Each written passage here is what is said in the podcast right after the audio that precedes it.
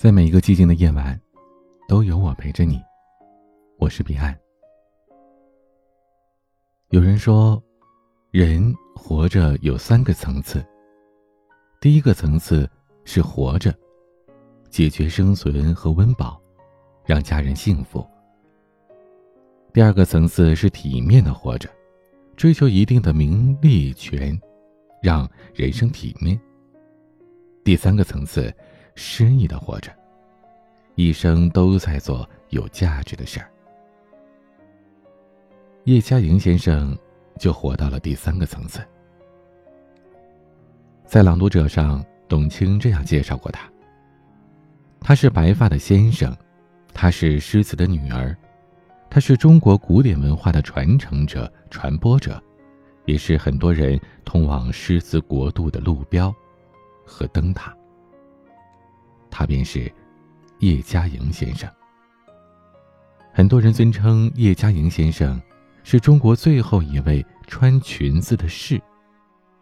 事实上，叶先生是当之无愧也名副其实的。根据南开大学校友会的消息，前几天，九十五岁的南开大学中华古典文化研究所所长、加拿大皇家学会院士叶嘉莹先生。再次向南开大学捐赠了一千七百一十一万元。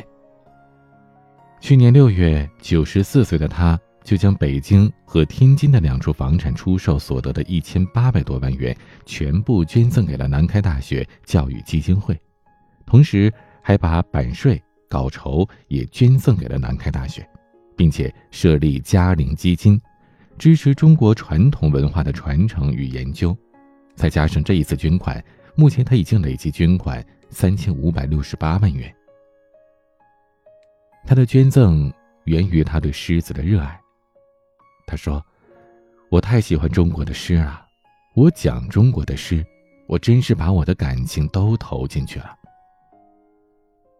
也就是这样一位老人，用尽了自己一生的时间，只做了一件事，将中国古诗词的美。带给世人。叶嘉玲先生从教七十多年，作为在海外传授中国古典文学时间最长、弟子最多、成就最高、影响最大的华裔女学者，她早在二零一六年就被授予“影响世界华人终身成就奖”。在很多人眼里，他就是优雅美丽的叶先生。不少听过他的课的学生表示，听他讲古典诗词的时候，你会被完全震惊，他就像是一个海洋一样，你觉得在他面前自己就是一滴水。他的学生之一席慕容这样说过：叶先生讲课的时候，那个敢发的力量，当他介绍李白的时候，李白就很骄傲的出来了。当他介绍杜甫老年的诗歌的时候，杜甫就真的老了。二零一六年影响世界华人终身成就奖颁奖词是这样写的：“从漂泊到归来，从传承到播种。”有人说他是中国为数不多的穿裙子的士，他替未来传承古典诗词命脉，他为世界养护中华文明根系。千年传灯，日月成诗。先生之风，犹如古诗词中自然而然生发出来，令人见而忘俗。诗歌对于叶先生来说，是生活记录。他说：“我年龄大了，很多事情已经记不清了，不过很多事情我都用诗记下来了。”但是，天以百凶成就一词人。用诗词记录生平的叶嘉莹先生，一生坎坷。一九二四年生于北京传统书香世家的他，读初中时抗战爆发，北平陷落。在后方工作的父亲失去了联系。读高中时，母亲因为开刀治病，死在了回北京的火车上。他一连写了八首。哭母诗悼念母亲，字字泣血。枯母诗其一。沾衣犹是旧容颜，唤母千回总不怀。七绝灵官无一语，漫长修短破史千。他说：“我觉得人生最悲哀、最痛苦的一段，就是我听到那个钉子钉在那个棺木上的声音。可是。”生活从来没有宽慰这位女诗人，磨难接踵而至。一九四八年结婚之后，她随丈夫迁居台湾，遭遇了白色恐怖。刚生下第一个女儿才四个月，丈夫就被怀疑通共而入狱。第二年在中学教书的她，连同不满周岁的女儿，跟校长和几位同事也被一起抓进了监狱。放出来之后，他寄居在别人家里，只能打地铺。一九七六年，他的女儿女婿也因为车祸永远的离开了他。他提笔写下：“门前又见樱花发，可幸无儿，竟不归。”门前的樱花又一次灿烂的盛开了呀，可是那个从襁褓当中就陪着他度过艰辛，给了他无数安慰和笑颜的孩子。怎么就再也回不来了呢？此后，叶先生先后写了十首哭女诗。从此以后，诗词于他，便越发近乎于一种信仰。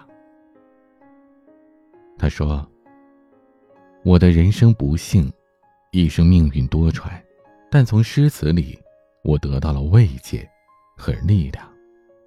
对他来说。”有了诗词，便有了一切。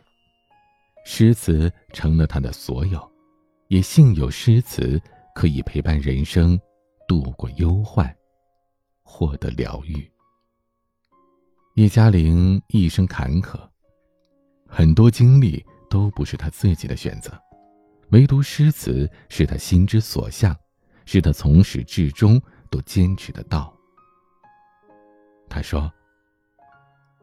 我现在已经九十多岁了，在我离开世界以前，我要把中国传统上最宝贵的一部分留下来。我要做的就是把中国的吟诵传下去。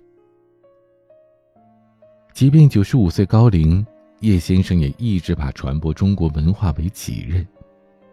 他表示，自己一辈子其实只干了一件事，就是教书。他说。如果到了那么一天，我希望我倒在讲台上。如果有来生，还教古典诗词。正如他诗词当中所说的：“柔简老去应无憾，要见天孙知锦城。”我生平的离乱都微不足道，只要年轻人能把我吐出的丝织成一片云锦。让中国传统文化的种子能够留下来，就足够了。诗心是什么呢？一个小男孩曾经问叶嘉莹：“什么是诗？”叶先生反问：“你的心会走路吗？”小男孩疑惑的摇了摇头。叶先生笑了笑，问男孩：“你的故乡在哪里？是否想念那里的亲人呢？”男孩回答的很干脆，在河南开封，常想爷爷奶奶。先生点头说：“那就对了，想念就是心在走路，而用美好的语言将这种想念表达出来，就是诗。所以诗就是心在走路。每当有人询问叶嘉莹。”中国的诗心是否消失，诗词是否灭亡，他便会用这首词去回复：“浣溪沙，为南开马蹄湖荷花作。”叶嘉莹。又到长空过雁时，云天字字写相思。荷花凋尽我来迟。莲时有心应不死。人生易老梦偏痴，千春犹待发华滋。这是叶嘉莹先生曾经看到考古人员从汉朝的坟墓里挖出了一颗莲子，经过细心培养，莲子竟然奇迹般的发芽开花了。叶嘉莹深受触动，便写下了这首诗。他说：“我想在我离开世界以前。”把即将失传的吟诵留给世界，留给那些真正的诗歌爱好者。两次捐赠三千多万，生活极度节俭，一箪食，一瓢饮，居陋巷。不少人认为叶先生晚年孤苦，但也有人反驳，说他腹有诗书，精神充足，他永远不会孤独。而叶先生本人也表示，自己有诗词为伴，并不需要人陪。他捐出了尘世当中的一切，却留下了诗词的莲子。他想做诗歌的摆渡者、传灯人。他特别害怕年轻人入宝山空手而归。诗人垂垂老矣，而诗歌永远年轻。席慕容说：“我无法不爱他。我想你我，也无法不爱他。”今天的晚曲，李宇春演唱的《和你一样》。欢迎添加我的私人微信号：彼岸幺五零八幺七，彼岸拼音全拼加数字幺五零八幺七。公众号、微博、抖音搜索相同 ID DJ 彼岸。我是彼岸，晚安。谁在最需要的时候轻轻拍着我肩膀？谁在最快乐的时候愿意和我分享？日子那么长，我在你身旁，见证你成长，让我感到充满力量。谁能忘记过去一路走来陪你？受的伤，谁能预料未来茫茫漫长？你在何方？笑容在脸上，和你一样大声唱，为自己鼓掌。